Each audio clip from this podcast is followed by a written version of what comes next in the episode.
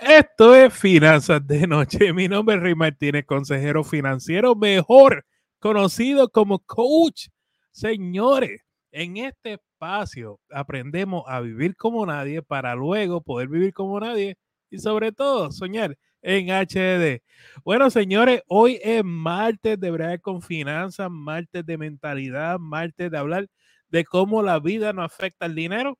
Y tras eso he invitado a los colegas, los amigos, tanto el doctor Denis Río y como la coach financiera Rosani Camacho de Planifiquemos Finanzas. Hello. bueno, gente, ay, qué tema en la noche de hoy. Eh, y antes de comenzar con el tema, yo creo que, que se presenten y dónde lo consiguen para los que por primera vez lo están viendo, doctor. Saludos, soy el doctor Denis Ríos, psicólogo.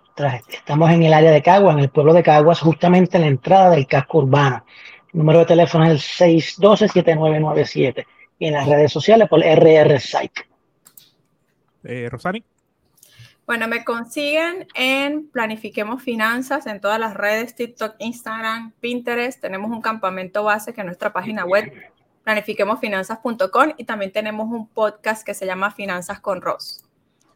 Bueno, tema de hoy.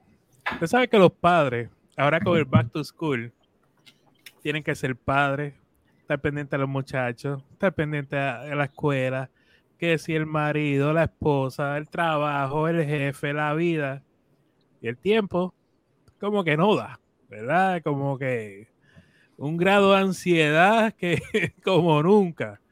Después, es más, después de salir de las vacaciones, que por lo menos uno podía más o menos resolver, pero ahora, volviendo a la realidad, doctor, ¿por dónde comenzamos? ¿Cómo, cómo bajamos este estrés? Sí, el, proceso del back to school, ¿verdad? Nos, afecta a todos los que tenemos hijos y específicamente cuando, cuando somos padres que, que además de ser padres tenemos otras funciones y otros roles en el día a día, ¿verdad? Y no contamos quizá con la mayoría de los recursos a nivel de familia, de gente cerca o de una facilidad eh, que yo pueda ejecutar mi trabajo desde un lugar de, la casa, por ejemplo, de manera virtual, pues sí, se nos complica bastante el, poder acaparar todas estas áreas y, y, sobre todo, ¿verdad? Llevar una buena, una buena relación con nuestros hijos y esa calidad paterna y materno-filial que no se puede afectar. Así que eh, estamos un poquito apretados, como decimos por ahí, en, en esta época. Rosari, tú como emprendedora, como madre, como esposa, tu, tu nene ahora que está yendo a una nueva escuela, ¿cómo tú balanceas este, vida, trabajo, madre, esposa? y tú, tú, tú, eres un ser viviente de todo esto. sí, bueno, yo tengo que este, confesar que no fue tan sencillo para mí al principio. No crean que, aun cuando doy consejos de productividad, todo fue basado en un aprendizaje. Yo cuando eh, empecé en este proceso, eh, me pasó que emigré a un nuevo país, entonces eso me estaba estrenando, ¿no? En un nuevo país. Luego eh, ya iba a tener un bebé, tenía un bebé en camino y al mismo tiempo estaba trabajando en una empresa home office y era la primera vez para mí. Y muchos dirán, oye, qué padre, ¿no? Qué bien. No, para mí fue muy difícil porque hubo un punto en el que yo no sabía dónde terminaba mi trabajo y dónde empezaba mi casa. Entonces eso me estaba afectando en los horarios de comida, en mi, en mi atención, digamos, con las cosas del hogar. Eh, eh, al principio se puede decir que como que no, me, no había batallado tanto con el niño porque cuando están bebés, pues duermen una cantidad de tiempo considerable y eso te ayuda. Pero entonces yo llegaba y a las 5 de la tarde yo todavía tenía puesta la pijama. Y yo recuerdo que a esa hora yo salía corriendo a la cocina a terminar los quehaceres y el bebé estaba conmigo en el portabebé siempre.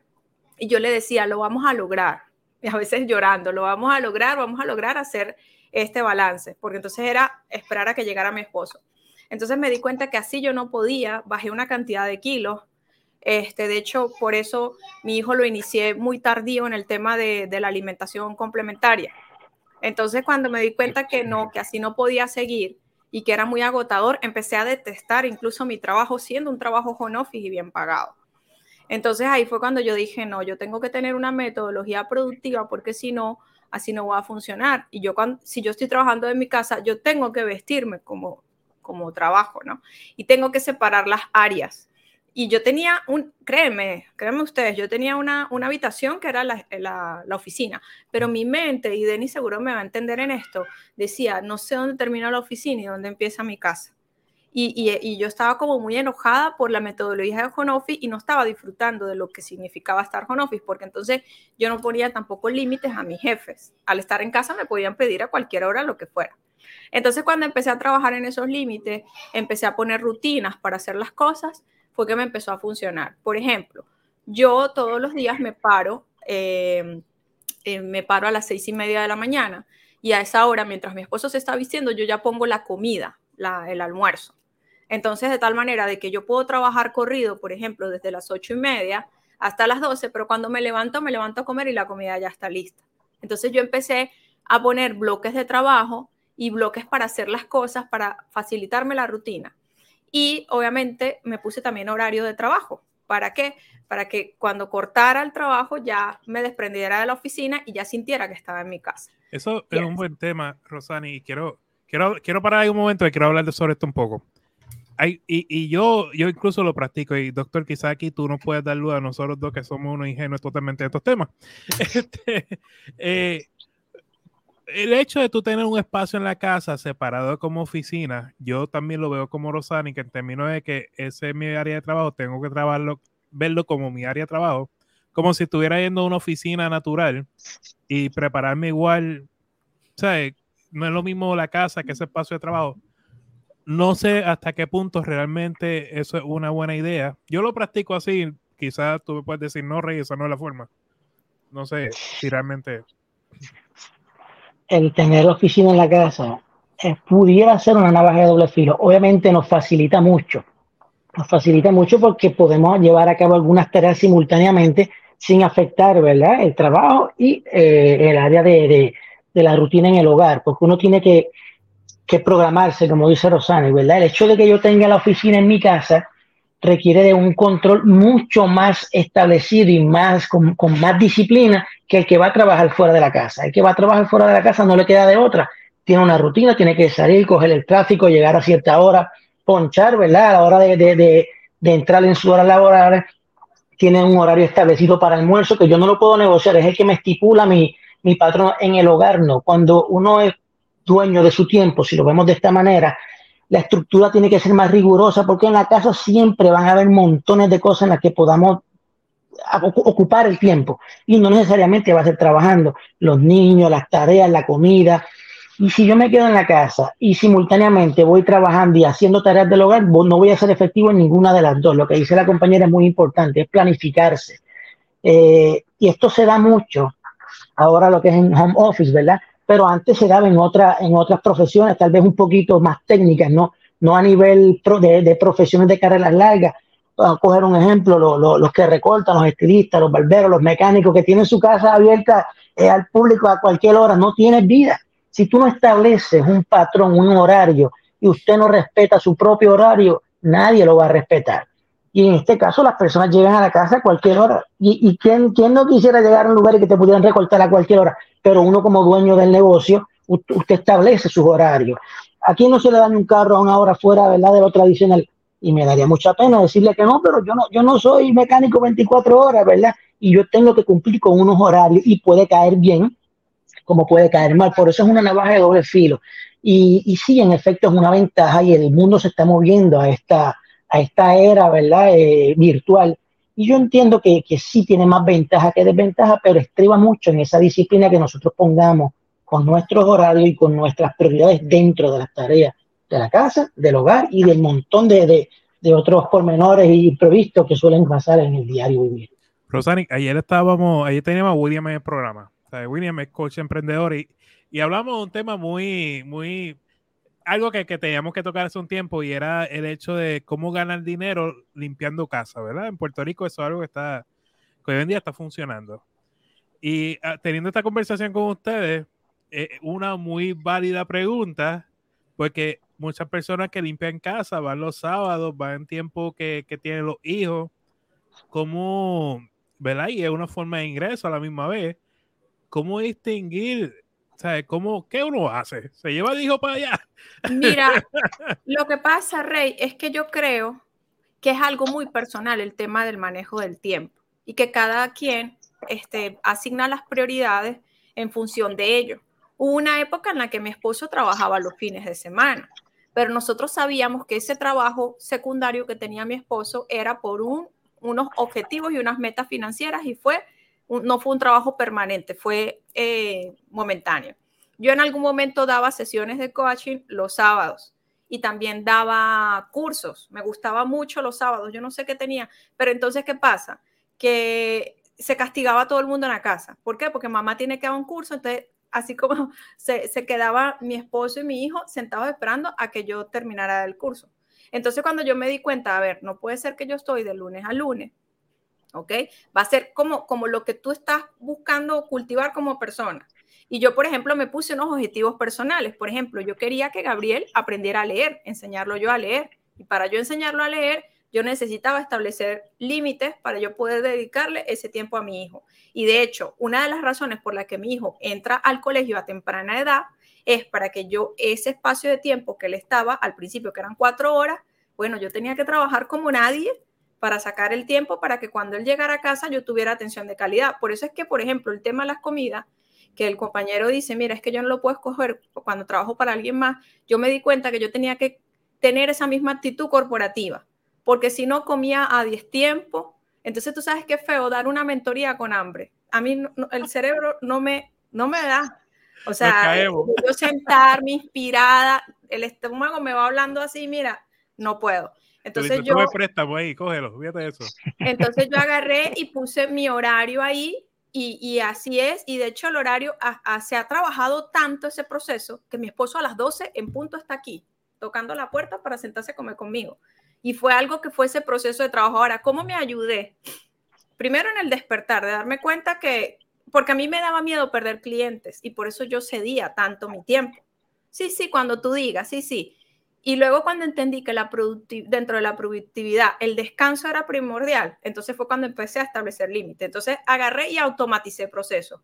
Automaticé el proceso de agenda porque yo podía pasar horas discutiendo mi agenda con, con alguien. No, si puedo, no puedo. No, aquí está la agenda seleccione el día.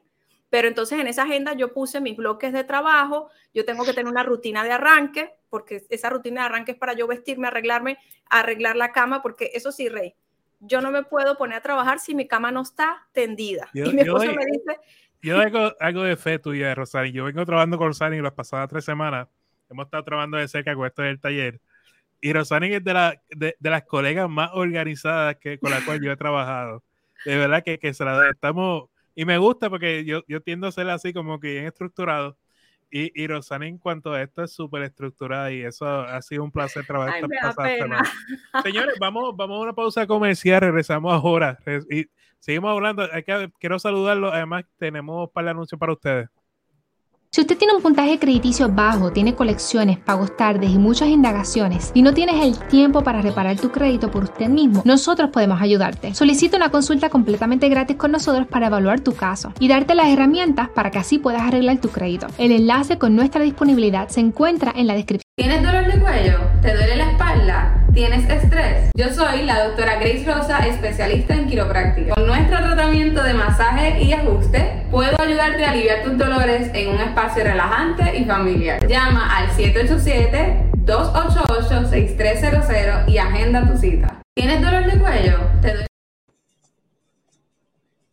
doctora Grace Rosa, por apoyar este espacio de Finanzas de Noche. Ella se encuentra en Bayamón está aceptando planes médicos. Si usted sale un viernes por la tarde con el mono en la espalda, mira, llama a Grace y le dice que regrese envío para allá. Para que le ayude. Por aquí tenemos a Manuel. Gente, saludos. Usted está muy callado en la noche de hoy. No, no estoy acostumbrado a tanto silencio de parte de ustedes. Pueden hablar, pueden dialogar. Este, el doctor Río eh, lo encuentran en Cagua ¿A, qué, número te pueden eh, sacar para sacar cita? Sí, 787-612-7997. Y a la, a la, colega Rosani la pueden conseguir en su página, todas las redes sociales bajo Planifiquemos Finanzas, ¿verdad? Así es. Ok, so, otro tema que yo tengo, que creo que tenemos que tratar, son los abuelos. Los abuelos en todo este, en todo este mundo de, de, padres que están sobresaturados en trabajo, ¿verdad? Porque, pues, muchas veces creo que la noción, especialmente en Puerto Rico, lo he visto mucho, no sé tanto en Latinoamérica, dejan los hijos con los abuelos, lo busco en la tarde, ajá. Es que voy tarde, voy tarde, es que me paré a darme un par de cervezas por ahí. Este, o, voy a las 5 a buscarlo, llegan a las 7 y quizás el abuelo o la abuela tenían un compromiso con la iglesia, otra cosa, y no pudo asistir por estar pendiente a los hijos, ¿no? Entonces, doctor, yo, yo, yo, como uno, o sea, me pongo en ambas partes. Quizás el padre de verdad no pudo llegar y el abuelo, pues, tratando de bregar, pero a la misma vez contra. Breguen conmigo. Mira, Rey, ciertamente aquí en, nuestra cultura, ¿verdad? La, familia extendida deja de ser extendida y se convierte en la familia del núcleo, ¿verdad? Si yo voy a trabajar, pues mi mamá, mi, mi, mi, papá, mi abuelo, todo el mundo quiere colaborar en la crianza, en el cuidado. Lo ideal es que tengamos una persona que se dedique, que conozca, que sepa, ¿verdad? Que esté capacitado para cuidar un niño. En efecto no todo el mundo cuenta con la economía o con la facilidad y la mayor parte de las veces terminamos delegándose a los familiares como son los abuelos. Hay que ser bastante estructurado y volvemos otra vez con la estructura, ¿verdad? Yo no puedo decirle al abuelo, eh, quédate con el muchacho y llego tres horas más tarde, porque sí, estaría abusando de la confianza, estaría saturándolos y dejaría de, de ser algo agradable y gratificante y se convertiría entonces en una carga y ya no es tan de, tanta motivación para el cuidador. Hay que ser responsable con los horarios, además de ser responsable con los horarios, si no nos cobran, que regularmente no nos cobran los familiares inmediatos, tenemos que ser considerados también porque el niño va a ir a comer, va a consumir energía eléctrica, eh, gasta todo lo que tiene el abuelo, se lo va a dar a los niños. Así que hay que, hay que, hay que colaborar, hay que ser considerados y condescendientes con ellos y no es que quizás vamos a, pagar lo mismo que le pudiéramos, que le pudiéramos pagar a otra persona privada, pero sí que, que haya la intención y que haya la colaboración, porque si seguimos siendo parte del mismo equipo. El horario es importante, la colaboración y la consideración a la hora de establecer estas relaciones nos ayudaría mucho. Incluso si yo no colaboro eh, económicamente ni soy cuidadoso con los horarios, a la hora que yo vaya a buscar al muchacho, eh, ellos van a estar con, los pelos de punta, locos de que yo me lo lleve, y viceversa, si yo colaboro, si yo, si yo soy considerado, hasta a veces yo he tenido la experiencia de que dice, yo me quiero, vete, vete a pasear, haz algo, comparte con, con tu pareja, porque estamos en un canal donde todo el mundo coopera y colabora, y es lo más importante, la colaboración. Así que para mí esa colaboración no puede faltar. Sí, yo creo que es que eh, es, verdad, en Puerto Rico, ¿verdad? Es mi experiencia y puedo hablar aquí he visto que es poco común dejarle los hijos a, los padres, pero Rosani, que a la misma vez, en, de nuevo en Puerto Rico, el costo de cuidado de hijos es, es una hipoteca, o sea, es una hipoteca. Entonces, si el colegio ni hablar, este, pero entonces ante una economía tan donde, donde no hay el ingreso en Puerto Rico es per cápita una de las está, por piso, la verdad. Entonces, cuando tú cobro, tú, si lo llevas a un cuido de niño, para una barbaridad, pues no te queda de otra, o sea, entonces a la misma vez tiene un jefe exigente y cómo, cómo Rosani, ¿qué, qué, qué, qué mensaje tú le puedes llevar al jefe? Decirle, es que mi presupuesto no da. Sí, bueno, es que creo que cada experiencia es única y diferente. Eh, en lo que sucede en Puerto Rico, en general, tanto a nivel económico como el tema de dejar a los niños con los abuelos, es algo que pasa en toda Latinoamérica. En Venezuela también es muy común que, le pongan a los niños a, los abuelos, ya sea por un tema de economía, por un tema de tiempo. Eh, desde mi experiencia, yo no tuve la oportunidad porque siempre viví lejos de mi mamá y no me quedaba de otra a mi esposo y a mí que resolver. Entonces, fíjense, nosotros no somos una pareja perfecta, pero ante no tener esa ayuda tuvimos que buscar un mecanismo, ¿sí me explico? Porque cuando tienes un mecanismo, resuelves rápidamente así de esa manera.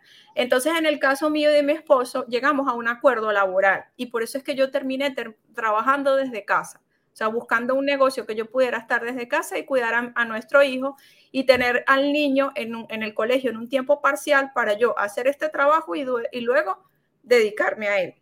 Pero fue un acuerdo entre esposos que se tiene que conversar mucho, porque hay en juego carreras profesionales. Yo venía a trabajar en una empresa como ingeniero y ahora tuve que eh, crearme un empleo, ¿ok? En algo totalmente distinto. Entonces, realmente eso, eso sería una vertiente. La otra, yo recuerdo a mi ex jefa, una vez cuando ella me comentó que ella le puso sobre la mesa al esposo y le dijo, mira, me sale más barato quedarme en casa y cuidar a los tres muchachos que salir a trabajar y pagar el, el maternal, el kinder y eso. Entonces, eh, ahí ellos llegaron a un acuerdo. Claro, puede sonar un poco contradictorio el hecho de que si te quedas en casa te quedas sin un salario y el tema de tener fuentes diversificadas, pero a veces hay decisiones financieras de este tipo, en donde, mira, mm, sale más barato que yo me quede y me haga cargo a que yo salga a la, a la oficina y, y, las cuentas sean así. Entonces, básicamente, ¿qué hay que hacer, Rey? Analizar qué es lo más conveniente familiarmente hablando. Hay otras familias que de repente no le sale tan bien así, como el caso de ella, y ya van dos casos. El mío, que mi esposo me planteó el quedarme en casa, el de ella, que ella le planteó al esposo también igual, pero sin trabajar, y el otro caso, que es de un familiar, en donde se dieron cuenta que tenían que trabajar los dos y pidieron el apoyo de los abuelos, pero colaboraban con la comida, ¿no? ¿Sabes? Con, con cosas para que esto fuera un equilibrio y no se sintiera esa, esa carga. Entonces, ¿qué pasa? Que definitivamente hay que analizarlo. ¿Qué es lo más conveniente familiarmente hablando? Entonces, por eso es que eh, no, no negarás el hecho de que si una pareja está pasando por esto y se plantea tener otro hijo, debería pensar, oye, tenemos esto, vamos a traer otro hijo más en donde financieramente estamos un poco apretados. Entonces, realmente hay que analizar nosotros, mi esposo y yo, lo que hacíamos era que nos turnábamos en algún momento cuando tuve que hacer cosas fuera de casa, en algún momento mi esposo se lo llevó para la oficina. Súper gracioso eso, pero, no, pero fue algo que, no lo, que lo hizo sin abusar, ¿ok? Sin abusar eh, del, del, tema con el Para buscar espacio. Ajá, sin abusar tampoco. Y hoy en día te, te, lo permiten. Este, yo en algún momento también me llevé a Gabriela a la oficina y siempre que cumples con tu trabajo, este, no va a pasar nada. Pero si eso no es algo recurrente, repetitivo, claro. fue ocasional, una reunión que se, que, Pero, se, que, se, que se suscitó. Ok. Pero quiero, ok, está chévere. Pero quiero como quiera volver al tema y hablar de los abuelos. Doctor, los abuelos se les hace difícil decirle a sus hijos que no. Esa palabra para un abuelo no existe. La verdad, no existe la palabra no. El hijo te pide o la hija te pide cualquier cosa, sí. Sí, sí, sí, sí. Eso es como Quizás palabra... ser un poco más consciente con los abuelos, ¿no? Exacto. Yo, yo voy a abogar por ustedes, los abuelos. este, ¿cómo? Yo entiendo, ¿verdad? Porque me pongo en la posición y uno dice, caramba, o sea, hay que bregar, el muchacho está echando para adelante, vamos a darle la mano. Pero ¿cómo uno puede balancear la vida de uno siendo abuelo y a la misma vez poder ajustarse a la vida del hijo para poder ayudarlo. Todo estriba en la comunicación, Rey. Lo que estaba hablando la compañera ahorita dijo una palabra muy importante y es equilibrio. El hecho de que los abuelos estén en la disposición, que a veces, más allá de disposición, pareciera que fuese hasta una imposición. Déjame los muchachos, déjame el niño que yo te lo cuido. Vamos, uno lo agradece, yo igual que la compañera no, no, no, no tuve la, la, oportunidad de contar con, con los abuelos cerca porque vivimos lejísimos, pero sí, el abuelo muchas veces se niega que uno tenga que estar pagando. Y, y, hay momentos en que los padres cuentan con la economía, no están bollantes como decimos acá, sí, pero pudieron hacer sus ajustes y, y pueden pagar un cuido, pero aún así los abuelos piden o exigen que los niños eh, estén a su cuidado. Y yo entiendo que sí, uno puede en cierta medida complacerlo, pero va a llegar un momento dado en el que el niño necesita también exponerse. Y aquí sí es bien importante, por más que los abuelos quieran, la educación, la crianza, ese convivir con los abuelos es, es chévere, pero el niño tiene que aprender o el niño tiene que tener la oportunidad de exponerse a, otro, a otros ambientes sociales, a otro tipo de experiencias que en la casa de los abuelos no se les va a dar el abuelo va a hacer y la abuela lo mejor que puedan con los niños, pero esa socialización con pares de su misma edad, ese aprendizaje externo que va a tener de otro maestro sin que esté pasándole la mano tanto, esa estructura, esa rigurosidad con la que muchas veces en los cuidos se trabaja, que no es que esté mal, no es que lo van a maltratar, es que le van a establecer unas rutinas, a veces los abuelos por el ay bendito acá en Puerto Rico, ¿verdad? Por la pena no lo hacen. Y sí, es importante que los, papás sepan que los niños necesitan ese tipo de experiencia. Hay cosas tan sencillas como la, adicción, los problemas del habla. Nos acostumbramos a escuchar a los niños hablando, los papás y los abuelos, y, cualquier frase que el niño diga, ya tú lo entiendes, cheche, eh, eh, cheche, nadie lo entiende, pero el abuelo entiende que es leche y cuando va a la escuela carece de unas herramientas de maduración. ¿Por qué? Porque nunca nos dimos cuenta, pero en un cuido sí las reconocen. Por lo tanto, en la crianza es importante el balance y si eventualmente si tenemos la facilidad o nos preparamos económicamente, hay que buscar la manera, ¿verdad?, de que el niño tenga la exposición social y se exponga, obviamente, redundando a lo que es un área académica diferente. Hay que establecer unos balances definitivamente por más que queramos, ¿verdad? Eso sí, podemos delegar a los abuelitos, mira, vete y recoge a la escuela y mientras yo salgo del trabajo tú te quedas con ellos en la casa y, cubrimos ambas bases, pero de que el niño necesita una exposición y no privarlos de, esa, de esas expectativas o de esas experiencias, debo decir, es importantísimo para, para los niños y para los padres y para el desarrollo en general. Bueno, doctor, para aquellos padres que están estresados, para aquellos abuelos que están estresados, ¿Dónde te pueden conseguir? ¿Cómo tú los ayudas en este proceso de estrés? Todos los días trabajamos situaciones bien parecidas y manejando esto mismo, lo que es esa, esa dificultad de la crianza y de la colaboración, ¿verdad? Estamos ubicados en el pueblo de Caguas, en RR Psych, en el Professional Center Building, el tercer piso. Ahí tenemos cinco o seis psicólogos y, y estamos en horarios muy diversos para personas que no puedan acceder en horarios regulares de trabajo, porque tenemos esa facilidad, ¿verdad? De lunes a sábado hasta 7 u 8 de la noche justamente para, para poder abarcar esa, eso que estamos hablando, el corto tiempo. ¿Por qué? Porque los trabajos nos exigen unos horarios y la mayor parte de los servicios que se brindan a nivel de salud están en los mismos horarios donde trabajamos y tratamos de romper eso y cubrir esa necesidad. Nuestro teléfono es el 612-7997 o en las redes sociales como RR Psych. Muchas gracias, por, doctor, por estar con nosotros. A ustedes. Bueno, Rosani, tenemos un taller que se asoma por ahí, se llama Empodera, estrategia para tomar control de tu dinero. Cuéntanos un poco, ¿qué vamos a estar haciendo en ese taller? Sí, bueno, definitivamente esto es un evento que no te puedes perder el próximo 4 de septiembre. Si sientes que estás viviendo financieramente al día, eh, definitivamente no estás viendo que esas deudas bajan o no estás viendo materializada el tema de tus metas de ahorro, pues este taller es para ti porque te, te, vamos a enseñar cómo crear tu plan financiero y ponerlo en práctica. Así que, bueno, te invitamos a que vengas a este taller donde vas a aprender estrategia financiera, hábitos financieros y, por supuesto, todo este tema de la mentalidad para tomar el control de tus finanzas personales y de tu dinero. So, este taller va a ser virtual vía Zoom. Para registrarse, vayan a mi página finanzascorrey.com. Les explico, gente. Típicamente, ustedes saben que yo, yo hago muchos talleres durante el año. Es lo que me caracteriza porque creo que en la educación hay mucho poder, ¿verdad? Este taller en particular, yo creo que uno especial, porque yo nunca he podido dar un taller completo de finanzas personales.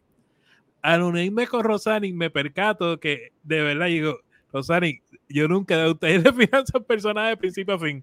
Y, Esta es la matriz. Este, y, aquí, cuando tú dices, cuando llega ese momento en tu vida donde tú dices, basta ya, algo tiene que cambiar en mi vida, algún punto, algo que, que tú te das cuenta que tú trabajas y trabajas y trabajas y no te sobran cinco dólares, ahí y tú dices, Dios mío, pero ¿para qué yo tanto trabajo y no tengo nada en la cuenta de banco? Pues ese es el punto donde tú dices, mira, basta, basta ya, algo tiene que cambiar. Este taller, mira lo que te vamos a este taller te va a enseñar a crear un plan financiero, donde te, dice desde punto A, desde lo básico de no tener nada, a cómo prepararte financieramente a tu retiro. Luego, y voy a estar 50 minutos fácilmente hablando del tema. Luego va a estar Rosani. Yo le digo, yo voy a, hacer, yo voy a sacar el pan del horno. Luego va Rosani a sacar el cuchillo, mire, a cortar. Y te va a enseñar las claves dentro de la finanzas, el presupuesto, pero no es solamente mencionar la palabra presupuesto, es entrar de verdad a mano llena, entrar a ver lo que es un presupuesto, a entender más eh, el asunto del dinero, que cuando tú sales del taller, tú vas a salir con un aire, con un respiro, que tú vas a decir, ya yo sé por dónde comenzar Y esa es la importancia de este taller. Así que lo esperamos este próximo 4 de septiembre. Pasen por mi página finanzascorrey.com. Vamos a estar tanto Rosani como yo. Y al final eh, vamos a contestar todas las preguntas de ustedes. Y el taller se queda grabado. O sea, vamos a suponer que ese lunes surgió algo de última hora y tú dices, ay, me perdí el taller. No, no, no. Se queda grabado. Te van a enviar el enlace el próximo día y lo vas a ver cuantas veces tú desees. Así que un millón de gracias, colega, por decir que sí a este proyecto. Nos vemos, Rey. Ahí estamos en esta especial colaboración. Bye, bye. Muy bien. Pues señores, esto fue Finanzas de Noche. Un millón de gracias por acompañarnos una vez más. Los martes son importantes porque los martes hablamos más bien de, de mentalidad y control de dinero. Mañana seguimos hablando sobre crédito el jueves hablamos sobre inversiones y retiro. Así que un millón de gracias por el apoyo. Saben que pueden contar conmigo para todas. Y no se dejen engañar. Recuerden que yo no auspicio criptomonedas, no auspicio oro, solo, y ni tampoco auspicio Forex. Solo auspicio educación financiera y no te voy a pedir dinero para inversiones. No te dejes engañar. Pasen todos está mi página en finanzascorrey.com. Pero lo más importante, señores, vivan como nadie para que luego puedan vivir como nadie. Y sobre todo sueñen en HD. Muchas bendiciones, gente.